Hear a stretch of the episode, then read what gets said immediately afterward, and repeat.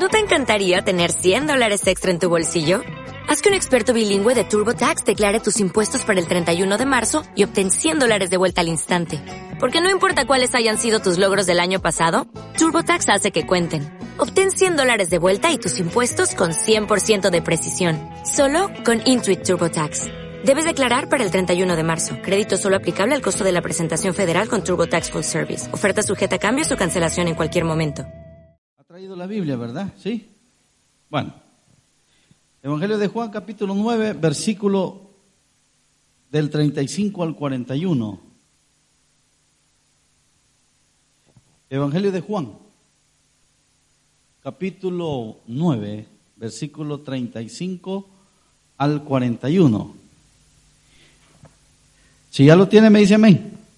Vamos a leerlo todos juntos. Lo leemos en el nombre del Padre, del Hijo del Espíritu Santo. Oyó Jesús que le habían expulsado y hallándolo le dijo, ¿crees tú en el Hijo de Dios? Respondió él y dijo, ¿quién es Señor para que crea en él? Le dijo Jesús, pues le has visto y el que habla contigo él es. Y él le dijo, creo Señor, y le adoró. Jesús dijo, para juicio he venido yo a este mundo, para los que no ven, vean, y los que ven, sean cegados. Entonces, algunos de los fariseos que estaban con él, al oír esto, le dijeron, ¿acaso nosotros somos también ciegos? Jesús le respondió, si fuera ciego, no tendrías pecado, mas ahora, porque decís, vemos, vuestro pecado permanece. Oremos, Padre, gracias te damos en esta hora por la oportunidad que nos das, Señor, de poder abrir tu palabra. Te pedimos también, Señor, que al abrir nuestra boca nos sea dada palabra para dar a conocer el misterio del Evangelio. Estamos acá, mi Dios, para poder llevar las buenas nuevas de salvación. Úsanos. Que al salir, mi Dios, de esta puerta, Padre, podamos llevar en nuestra mente y en nuestro corazón lo que hemos aprendido. Porque afuera, Señor, lo vamos a ir a practicar, vamos a ir a hablar de este Evangelio. Oramos, mi Dios, para que nos instruyas, nos guíes. En el nombre de Jesús te hemos orado. Amén y amén. Puede sentarse. Le hemos llamado al título de este mensaje, ¿crees en Jesús? ¿Crees en Jesús? Dígale a su vecino, ¿crees en Jesús? ¿Y usted qué le responde? Unos dicen amén así fuerte, otros dicen búho.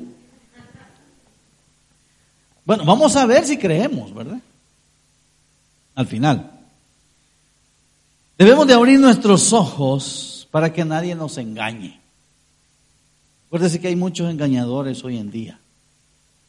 Pero como usted es una persona bien diligente y que le gusta la lectura, ¿verdad que usted va a leer la Biblia? Y la lee. ¿O la ha sacado hasta ahora, desde la semana pasada? No, no, ¿verdad? O sea, que lee la Biblia. Bueno, si todavía no hemos visto las maravillas de Dios sobre nuestras vidas, déjeme decirle que todavía seguimos siendo ciegos. Pero si nosotros hemos logrado ver que tenemos salud, trabajo, familia, y logramos ver que a pesar de las dificultades, Dios está ahí, entonces usted abrió los ojos. Pero aquí viene el punto. Si usted abrió los ojos, tiene que creer en Dios. Y no en un trabajo, y no en otras personas, y no en ciertas cosas, sino solamente en Dios. Porque aquí no hay milagreros, aquí solamente existe Dios, que es Dios el que da el milagro. La historia de este hombre ciego es bien bonita.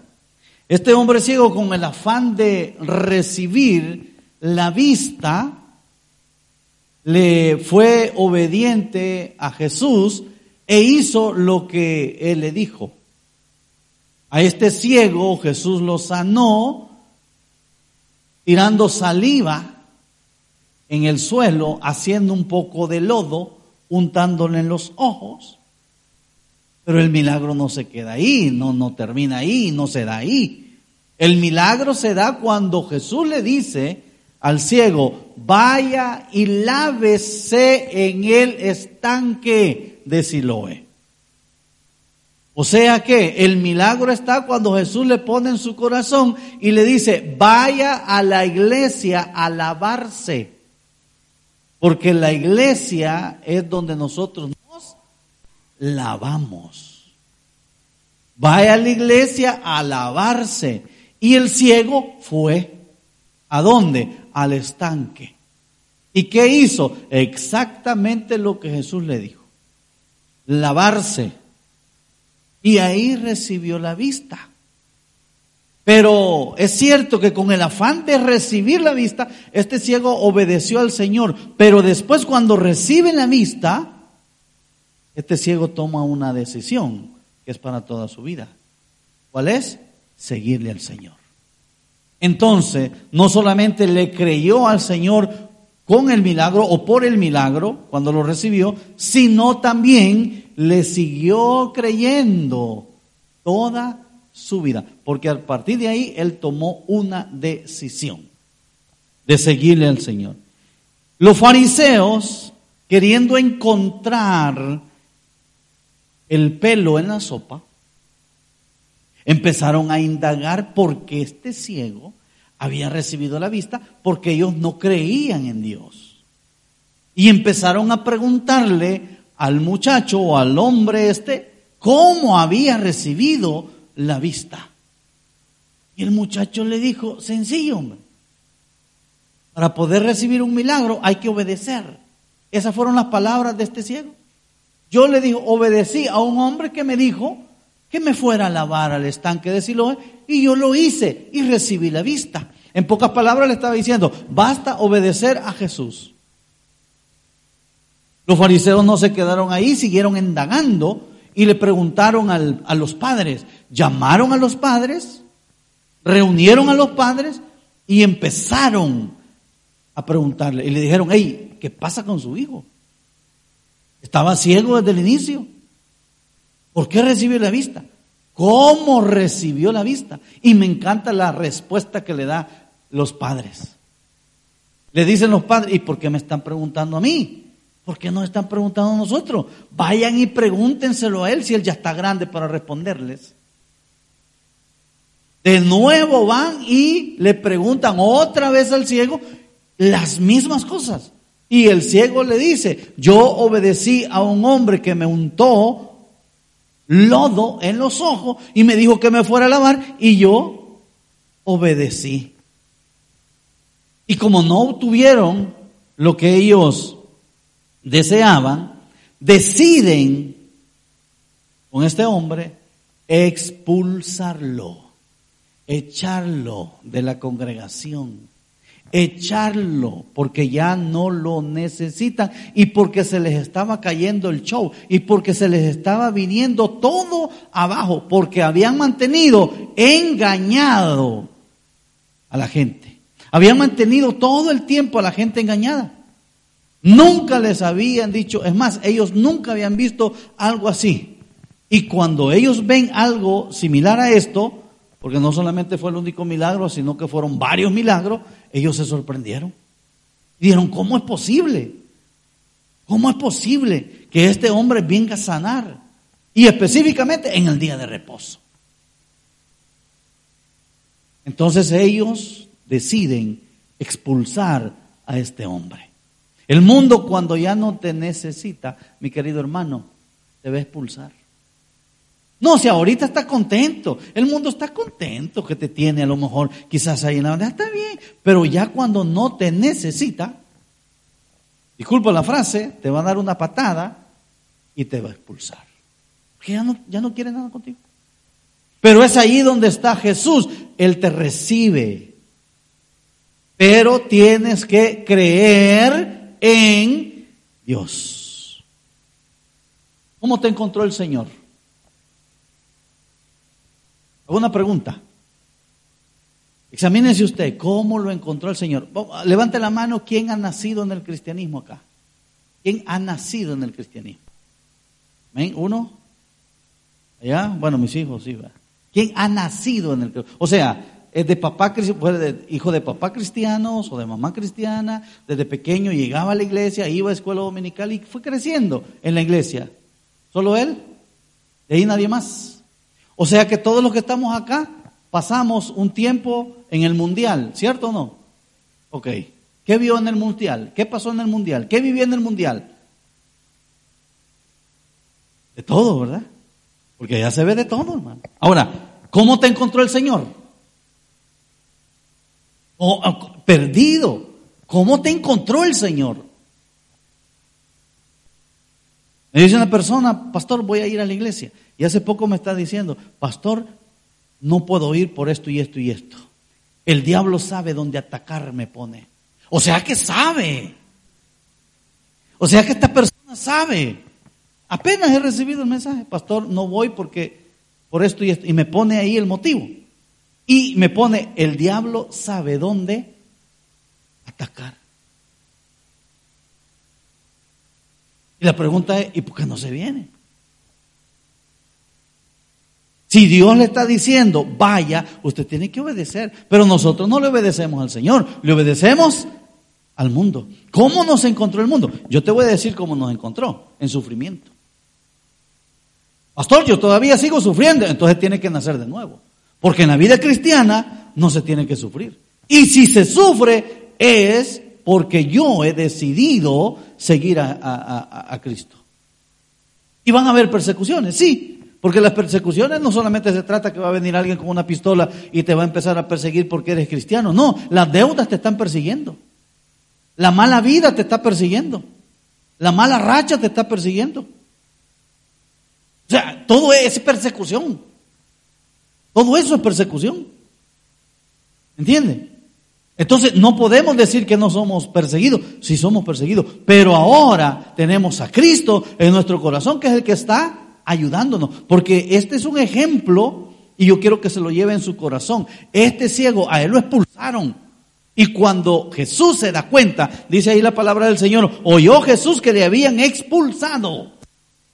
Y hallándole, le dijo, aquí viene la pregunta, ¿crees tú en el Hijo de Dios? Cuando te expulsan, cuando te echan, ¿crees tú en el Señor? Cuando el mundo ya no nos quiere, que vivimos en sufrimiento, rechazados por la religión, Jesús te busca. Jesús te busca. Y muchas veces nosotros somos tan rudos, tan duros, que Jesús nos está tocando la puerta y nosotros no queremos abrirla. Jesús está sonando el chitófono de tu corazón. Y te está diciendo, cree en mí. No estés creyendo en otras cosas. Cree en mí. ¿En quién tiene que creer? Dígale a su vecino. ¿Cree en quién? No, no en mí. No, no. no, ¿En quién tiene que creer? En Dios. En Dios. Dice más adelante, respondió él y le dijo, ¿Quién es? Mire, si usted ve, esta es una conversación muy interesante. Yo no sé si usted le está poniendo atención a esto, hermano. O está pensando ya en la cena. No, no, no sé, pero yo quiero que pongamos mucha atención a esto. Esta es una conversación. ¿Está teniendo quién? Dios con el hombre. Dios con el hombre. ¿Cómo se comunicaba Dios con el ser humano en el Antiguo Testamento? ¿A dónde descendía? En el tabernáculo. Dios le dijo a Moisés, hazte un tabernáculo de reunión y ahí yo voy a descender y voy a hablar con ustedes. ¿Y hablaba con quién? Con Moisés.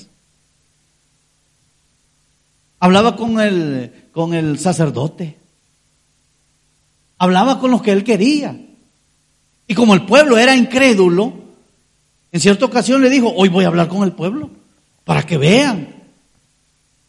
Y Moisés los llevó a la orilla del monte y cuando el pueblo escuchó esa voz, no dijo, no, me voy mejor.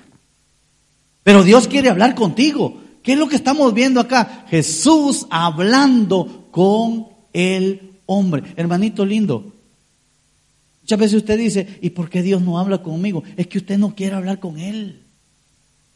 Ese es el problema. Usted no quiere hablar con Él. ¿Por qué? Porque está tan metido. Mire, le aseguro que su mente ahorita está en otro mundo. Son poquitos los que están atentos. Ya los vi yo.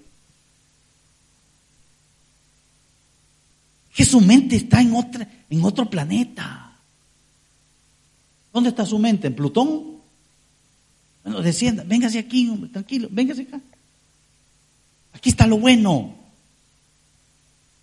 El hombre atento. Cuando Jesús viene y le pregunta aquí, le dice, ey, ey, ey, ey, fíjense que nadie sabe el nombre de este muchacho.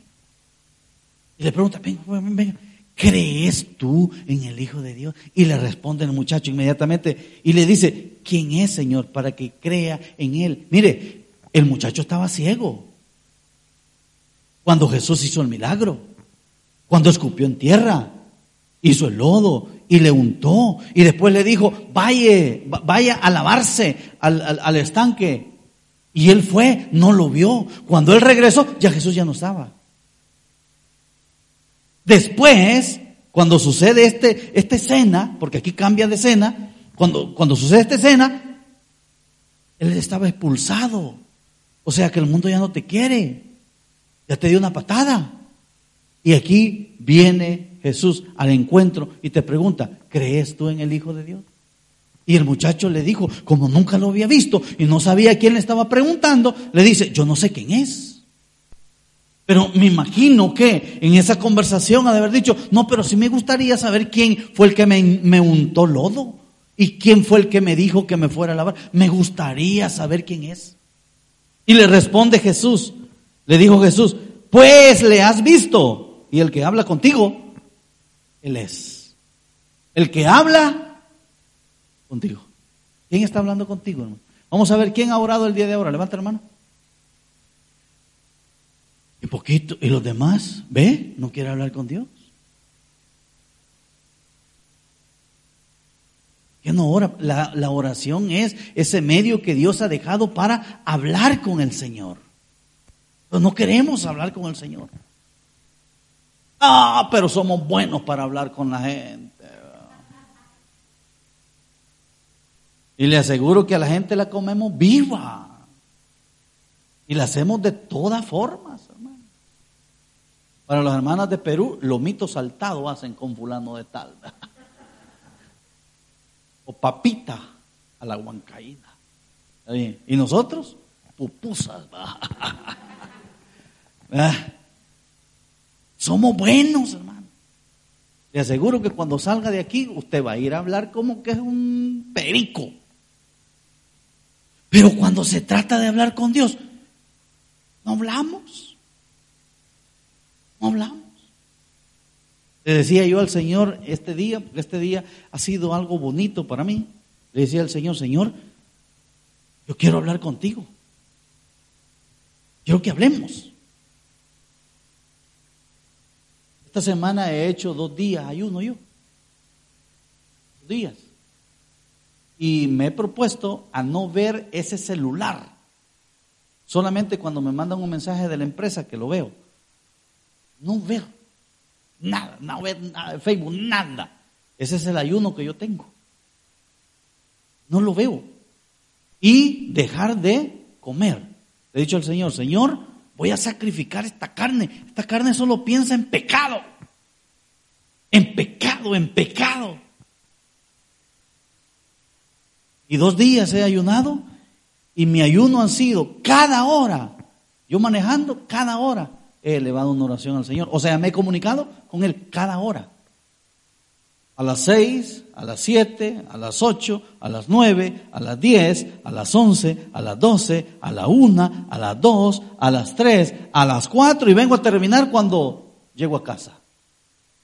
La última oración. Digo, Señor, gracias. Y este día yo he sacado un listado de todos los hermanos de la iglesia. Y me he dado la tarea de mandarles un mensaje. No sé si lo han recibido. Y les he mandado un mensaje. Y tomé el tiempo yo, a esa hora que le estaba mandando el mensaje, después, una hora después, paro el camión yo y saco el listado y empiezo a orar uno por uno. Hermano, oro por, eh, le decía a Dios, Señor, oro por fulano de tal, arregla su vida, dale trabajo. Y en pleno sol me puse, porque paré el carro ahí, pa, y me paré. No aguantaba el sol porque calor, hermano, tremendo. Pero le quiero decir, yo hablando con el Señor, veía a la persona y le decía, Señor, elevo la oración y miraba al cielo. Le dice esta persona, Y a cada uno, por cada uno de ustedes pedí. Cada uno de ustedes. Viera qué alivio se siente uno. Ese es hablar con el Señor. Pregunto, ¿habla usted con el Señor? Este, es, e, e, e, este, bueno, ya no es ciego porque ahorita está viendo. Estaba hablando con el Señor. Y le dice Jesús, hey, hey, hey, muchacho, ¿sabes qué? Con él estás hablando, hijo. En serio. Y yo me imagino que ese hombre pegó saltos por todos lados. Porque después dice, y él dijo, creo Señor, y le adoró. Pero ese creo, ¿cómo se lo imagina usted? ¿Ah? ¿Cómo se lo imagina? hermano, que, le vengan a decir, hey, ¿sabes qué? Te ganaste la lotería, 10 mil euros. ¿Qué, dice usted? ¡Uh! Y salta de alegría, ¿sí o no? Hoy tiene para ir a shopinear toda la semana. ¿Eh? Salta de alegría. Ahora, si usted no salta de alegría, hermano, disculpe, es un amargado. ¿Me entiende? Ahí sí no me meto. ¿eh? eso a mí no me alegra. Entonces no le alegra nada. Pero noticias como esa.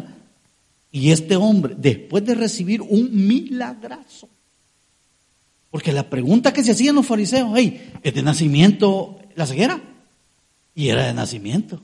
Y a los papás le preguntaron, hey, ustedes no están mintiendo, este muchacho ya veía, ¿verdad? Se ha hecho el loco se ha hecho el ciego para que después venga a decir de que éste lo sanó. Esa era la filosofía o el argumento que tenían los fariseos, que este muchacho los había engañado, que él ya veía de nacimiento. Por eso llamaron a los padres y le preguntaron a los padres que si era cierto que él había nacido ciego o se había hecho ciego, o sea, se había hecho fingir que era ciego. Y los padres le, contestan, ¿y por qué no le preguntan a él? Él les va a decir, ¿no? Ya está grande, le digo. Entonces cuando el ciego empieza a hablar con el Señor y Jesús le dice, hey, soy yo. Uy, pega saltos de alegría como la alegría que usted tiene ahorita. Porque sí lo veo alegre la alegría y dice, Señor, y le adoró. Imagínense esta adoración cómo fue. ¿Cómo fue esta adoración? Llena de alegría, hermano. ¿Cómo le adora usted al Señor? Alabaré. hoy estaba cantando aquí, allá estaba yo gritando, no sé si oían mi grito. Me gusta cantar, hermano. A veces cuando José está ministrando, yo no canto porque los quiero escuchar a ustedes. Yo digo, ah, fulanita está cantando. Porque ya más o menos conozco las voces. ¿Ah? ah, esta es la voz de fulano de tal. Pero si yo me pongo a cantar, ya no los escucho a ustedes. ¿Por qué? Porque me escucho yo mismo. Ya no los logro escuchar. Entonces ve, ah, este fulanito. ¿Cómo le, cómo le adoramos al Señor? Debemos de adorarle con gozo. Entonces, Jesús quiere saber si te comprometes con Él.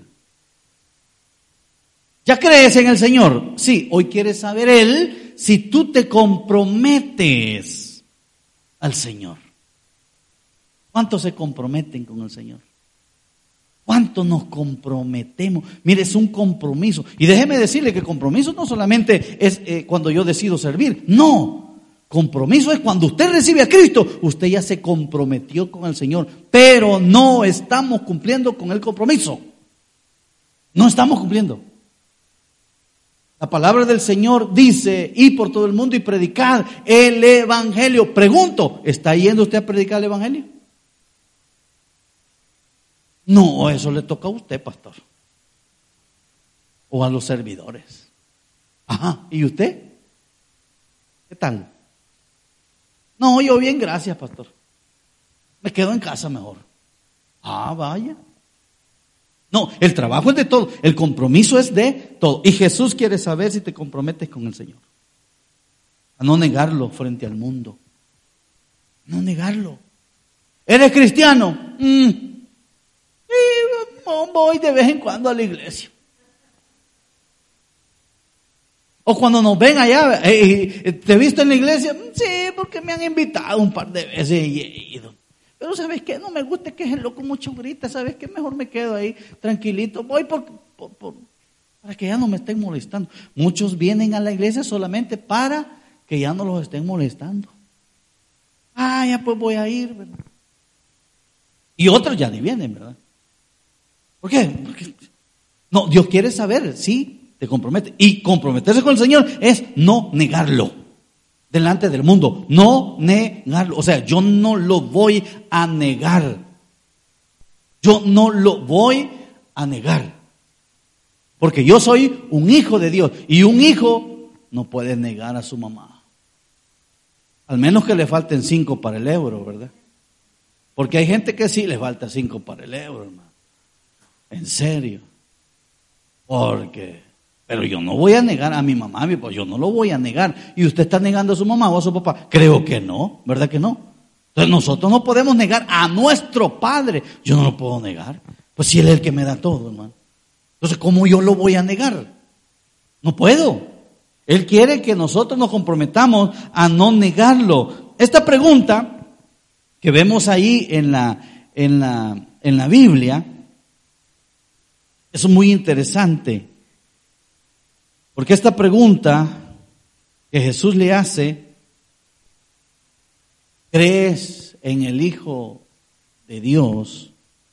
Esta pregunta demanda una decisión personal. O sea, en pocas palabras, Dios le está dando la facultad a esta persona de decidir si seguirlo o no seguirlo. Hay una, hay, hay, un, hay, un, hay una historia casi similar a esta casi similar, pero no se trataba solamente de uno, se trataba de diez ciegos. ¿Se acuerda esa historia? De diez ciegos.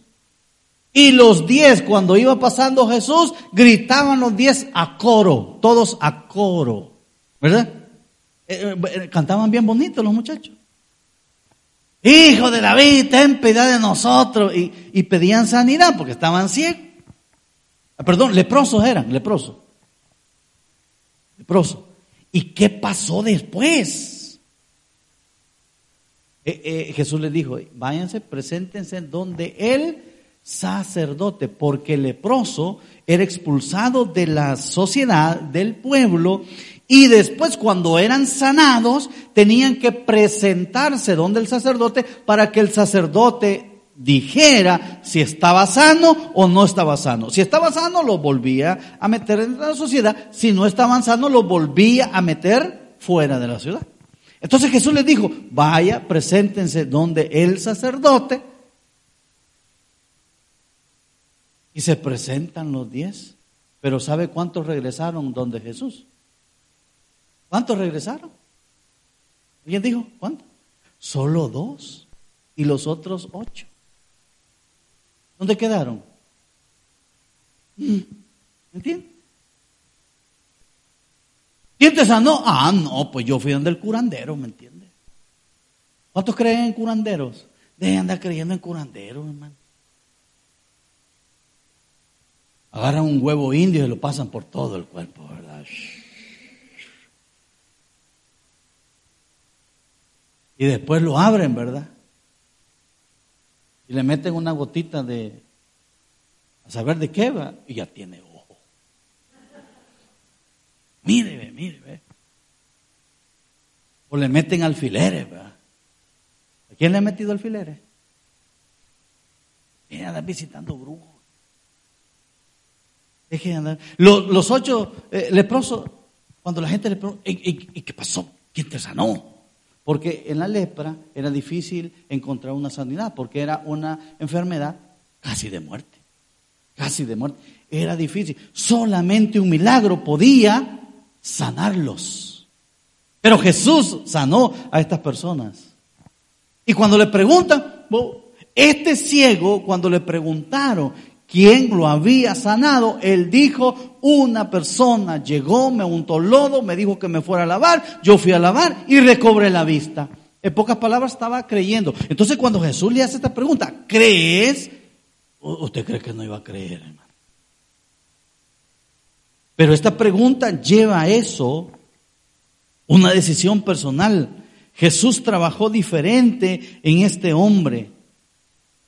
Jesús hizo tantos milagros, tantos milagros, pero Jesús en este hombre trabajó diferente, de una forma diferente. Con esto quiere decirle, quiero decirle que Dios en su vida va a trabajar diferente. No, no, no, no hace el mismo proceso. No va a ser el mismo proceso. El proceso mío no va a ser el mismo proceso suyo. A lo mejor usted va a sufrir más, o yo voy a sufrir más, o usted va a pasar por fuego más ardiente. O sea, el proceso, Dios trabaja de diferente forma en cada una de las personas. Y con este hombre trabajó diferente. Primero, ¿qué hace? Suple una necesidad. Primero, suple una necesidad. El hombre necesitaba de vista. El hombre necesitaba de vista, necesitaba ver. Entonces, lo primero, suple su necesidad. Segundo, le permite soportar persecución, porque cuando este hombre recobra la vista, empieza a perseguirlo. Empieza, y no lo mataron, ¿sabe por qué? Porque iban a hacer más grande el ministerio de Jesús. No porque ganas no le faltaban, porque iba en contra de sus planes. Y lo, lo persiguieron y lo, y lo empezaron a acosar y le empezaron a decir, a preguntar, a preguntar, a preguntar, a preguntar. El muchacho lo, lo único que respondía era lo mismo, lo mismo, lo mismo. El Señor me hundó lodo, me dijo que me fuera a lavar, me fui a lavar y recobré la vista. ¿Qué quieren que les diga si yo no sé nada más? Nomás les estoy diciendo lo que yo viví, lo que me dijo y lo que hice. No más eso. Entonces, este hombre lo hace pasar por, ese, por, esa, por esa etapa de persecución. Y tercero, lo llama a una creencia específica, a una creencia específica. Déjeme decirle que esto no es religión, hermano. Porque este ciego era ya religioso. Era ya religioso. O sea, pertenecía a la religión. ¿Quién era la religión? Los fariseos. Ellos eran la religión. Y este hombre, que nació, no pertenecía a ese bando. El punto es que él decidió ya no pertenecer a la religión, sino creerle a Dios, creerle a Jesús. Cuando él empieza a creerle a Jesús, ya la religión te empieza a atacar, empieza a perseguir, empieza a decir. Y ahí es donde tú tienes que creerle a Dios. Si no lo conoces, hermano, no puedes creer en Jesús. Entonces, para poder creer en Jesús, tiene que conocerlo. La pregunta que te hago es, ¿tú le conoces? ¿Le conoces? ¿Conoces a Jesús? No, nunca lo he visto. Y no se trata de verlo físicamente. Porque después de conocer a Jesús, hay que creer, creerle a Él, pero creerle por las maravillas que Él hace. Por eso comencé diciendo, si usted ya no es ciego, puede ver lo que Dios ha hecho en su vida hasta ahora. Lo que Dios ha hecho en su vida hasta ahora. Entonces, primero, yo debo conocerlo. Segundo, tengo que creer en las maravillas. Y después yo tengo que hablar. Tengo que hablar con Dios. Hable con Dios, hombre. Hable con Dios a través de la oración. Hoy que llegue en la noche, haga eso. Hable con Dios. Abra la Biblia. Abra, lea la Biblia. Lea la Biblia y ya va a ver que su vida va a cambiar. ¿Qué queremos nosotros, hermano, con estas predicaciones? Que usted se entregue por completo a Dios. No a una religión, no a una iglesia, a Dios. Porque es Dios que lo va a bendecir. No es una iglesia, no es una religión. Una religión no lo va a salvar, una iglesia no lo va a salvar. Es Cristo que lo va a salvar. Y usted tiene que meterse de lleno con Cristo. Por eso nosotros siempre decimos que esto es una relación que usted tiene que tener con Dios. Una relación. Pero ¿cómo estamos nosotros ahorita? ¿Fríos o calientes? ¿O tibios? Véase el uno al otro y va a ver quién está tibio. Mm. Y ojo, a los tibios Dios los vomita. Los vomita. ¿Sabe por qué los vomita? Porque no los digiere. Cuando usted vomita algo es porque no lo está digiriendo. O sea, a, a usted le choca y usted tiene que sacarlo. Y Dios dice que a los tibios Dios los saca porque no les son agradables. A los fríos ni tan siquiera hace el intento de comérselos. Entonces, esto se trata de estar, hermano, caliente en las cosas del Señor, pero así activo. ¿Cuántos calientes hay acá? Y no estoy hablando por el calor. ¿Tiene calor usted? ¿Sí? Este aparatito no, no está funcionando ahorita, pero que él sí. A, los muchachos también allá. Ya lo vamos a arreglar. Caliente, caliente las cosas de Dios. Hermano, actívese. Dígale a su vecino, actívese. Actívese, hombre. Métase de lleno en las cosas del Señor. Métase de lleno. Porque Dios quiere personas así que nos metamos de lleno en las cosas del Señor. No nos enfriemos. Es más, si ahorita estamos calmaditos, hay que meterle más, hay que acelerar más, hermano. Hay que acelerar más. ¿Cuántos manejan acá? ¿Qué siente usted cuando va en la carretera, carretera libre? El piecito como... Aquí hay un dicho que dice, tienes pie eh, pesado. ¿ah? Aquí ahí va metiéndole 180. Ahí va. Hasta pegado lo llevamos al, al asiento de atrás. Y le gusta, ¿por qué? Porque su adrenalina se enciende. Hay quienes dicen, manejan de noche y dicen, no, yo acelero porque la adrenalina se enciende y no le da sueño. Y es cierto. Y es cierto. Yo viajé de Novara para acá dos años poquito más de dos años. Siempre viajaba, siempre salía de aquí once y media, doce, y iba llegando allá tipo una más o menos. Era una hora. Y siempre, como esas calles solas. Toda mi familia, ¿verdad? Gran musicón que llevaba ahí en el, en el vehículo. Y yo lo que hacía era acelerar, ¿verdad? Porque eso, la adrenalina lo enciende a uno y no le da sueño. Porque uno va así, ve activo, ¿me entiendes? Bueno, Dios quiere que tú te actives, así como está ahorita bien activado. Mira lo que dice más adelante. Vamos a la plática que está aquí este muchacho. 39. Jesús dijo, para juicio he venido yo a este mundo, para que los que no ven, aquí viene un juego de palabras que a lo mejor no le va a entender, pero ya vamos a tratar manera de explicarlo. Dice, para juicio he venido yo a este mundo. Para los que no ven, vean.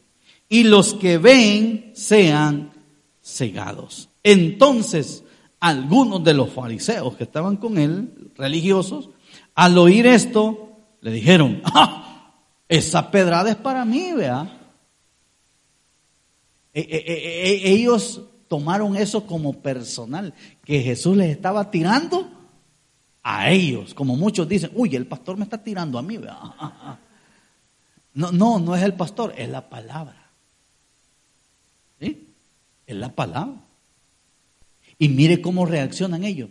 Cuando Jesús dijo, eh, yo no he venido, aquí mire, mire. Dice, para juicio he venido yo a este mundo, para los que no ven, vean, y los que ven, sean cegados. Aquí viene la pregunta, la parte final del 39, del 40, perdón. ¿Acaso nosotros somos también ciegos? Cierto. Digo conmigo, cierto. Estás más ciego que ese ciego. Es más, ese ciego ya ve. Porque hoy ve las cosas con ojos espirituales. Vamos a ver quiénes tienen ojos espirituales. Ve a su vecino y dígale, usted tiene ojos carnales, hermano.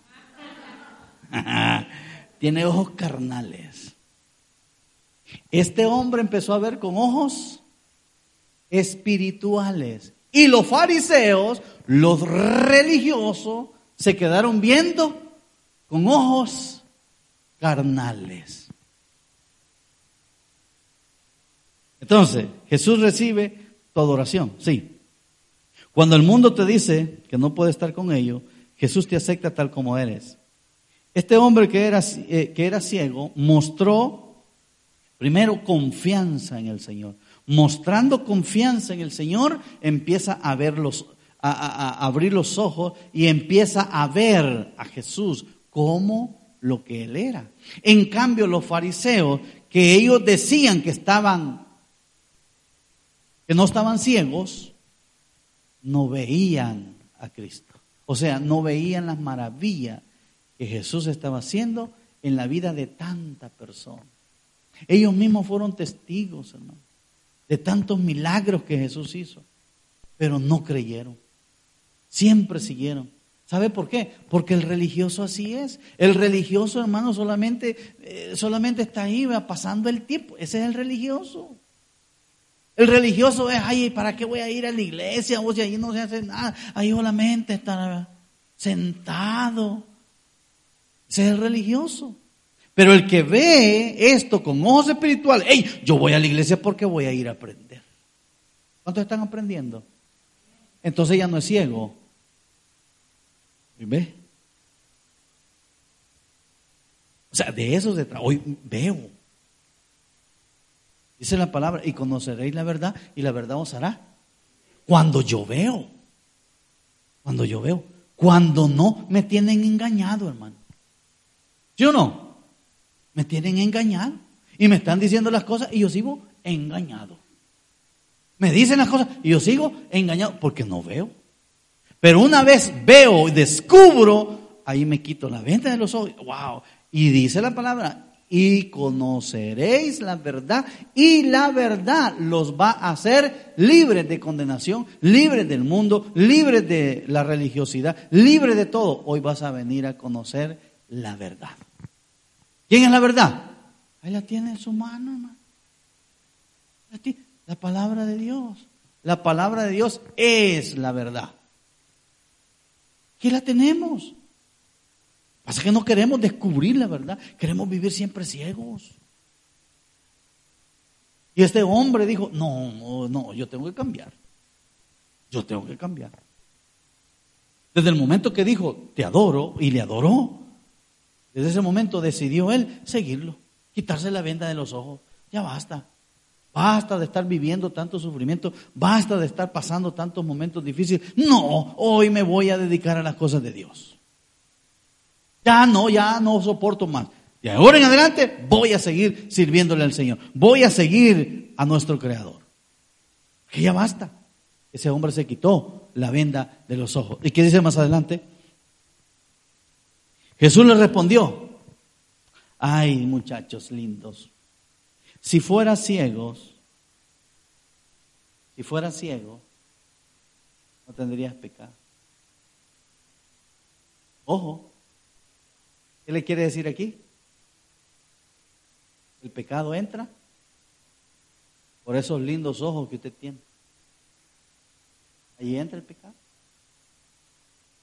¿Eh? Decimos que nos tapamos, ¿verdad? Y cuando usted empieza a ver con ojos espirituales, es cuando el pecado anda acechándolo.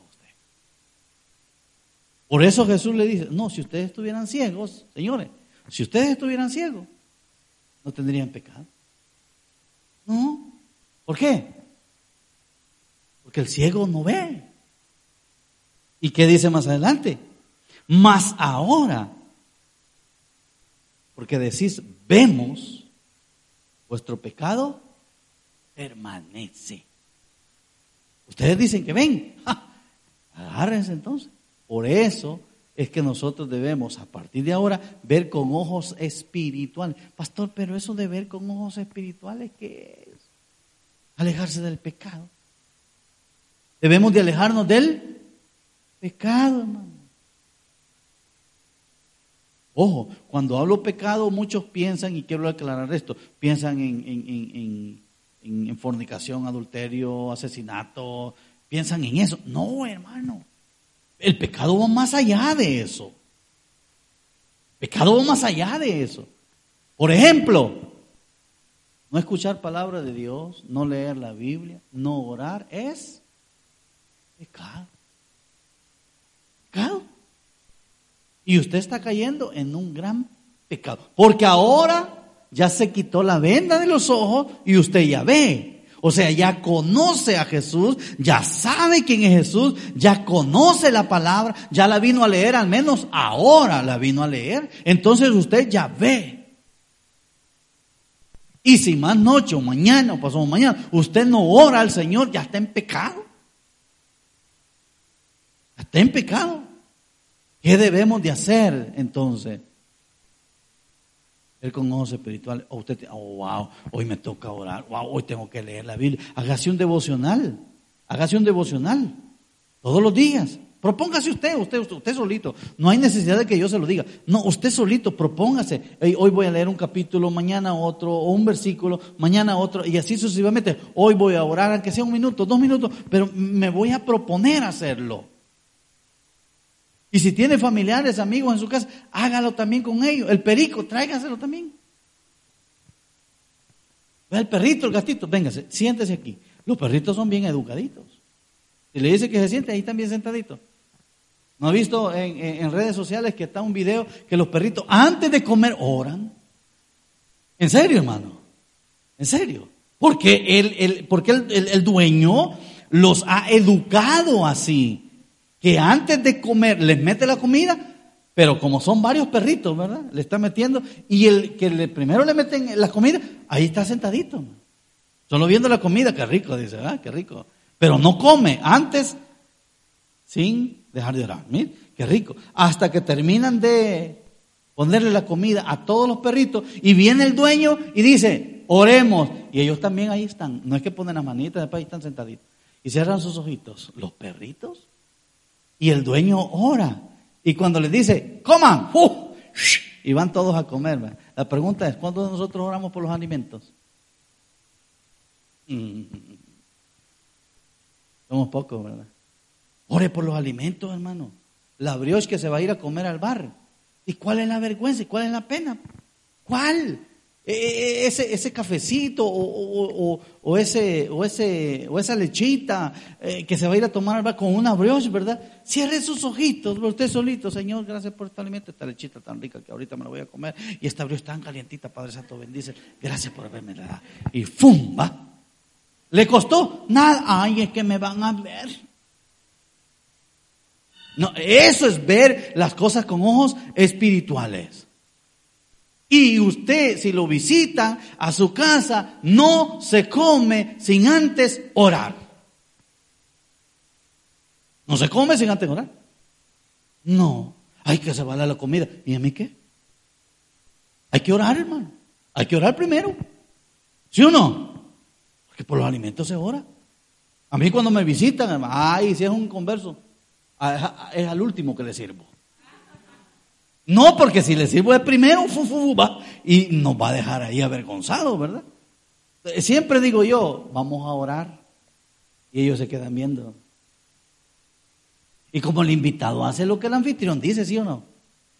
Pues sí. Y si el anfitrión dice, oremos, el anfitrión, eh, eh, los invitados tienen que orar. Usted lo está haciendo. Háganlo. Pero empieza a hacerlo usted solito. Pastor, pero solamente me estoy tomando un cafecito. Tómese. No sabe si ese café le va a caer pesado y en la noche no va a poder dormir por el reflujo que tiene. O sea, por las agruras. No puede dormir. Nada que las agruras, es la vejez ya. Ya estamos viejitos, hermano. Ahí no puede dormir. Tres de la mañana se despertó porque no puede dormir. Las agruras, los reflujos vienen en la mañana, hermano. Tres, cuatro de la mañana, allí viene. ¿Y qué le hizo daño? Un café que se tomó. Ah, porque no oró. O sea, hablemos con el Señor. Así como este ciego estaba hablando con el Señor, hablemos nosotros. Pero veamos las cosas de una manera espiritual diferente para que Dios vea. Confía en el Señor. Él nunca te va a abandonar. Confía en el Señor. Él nunca te va a abandonar. Termino con la pregunta que hice. ¿Crees tú en Jesús? Dale un fuerte aplauso al Señor entonces. Vamos a orar. Padre, gracias te damos, Señor, en esta hora. Gracias por enseñarnos, mi Dios, a través de esta historia, de este milagro que recibió este ciego. Vemos, Señor, la persecución que sufrió, vemos el acoso que sufrió, pero decidió seguirte, decidió abrir la puerta de su corazón, decidió venir a ti, Señor. Y la invitación que le tenemos en esta hora a usted, querido hermano, amigo, que nos acompaña o que nos ve a través de, de las redes, si usted siente en su corazón ese deseo de recibir a Cristo en su corazón, ¿qué le parece si ahí donde está? Es una oración conmigo. Una oración que no le va a quitar mucho tiempo. Una oración que va a cambiar su vida. Una oración que va a transformar. Una oración que le va a quitar la venda de sus ojos. Si usted siente en su corazón, diga conmigo, Señor Jesús, yo te quiero recibir ahora como mi único y suficiente Salvador personal. Creo que eres Dios, que moriste en la cruz por mis pecados y que resucitaste al tercer día. Me arrepiento, soy pecador, perdóname Señor. Gracias doy al Padre por enviar al Hijo a morir en mi lugar. Gracias Jesús por salvar mi alma hoy. En Cristo Jesús mi Salvador te hemos orado. Padre, oramos por estas personas, amigos, familiares, que hoy han tomado la decisión de recibirte como Salvador de su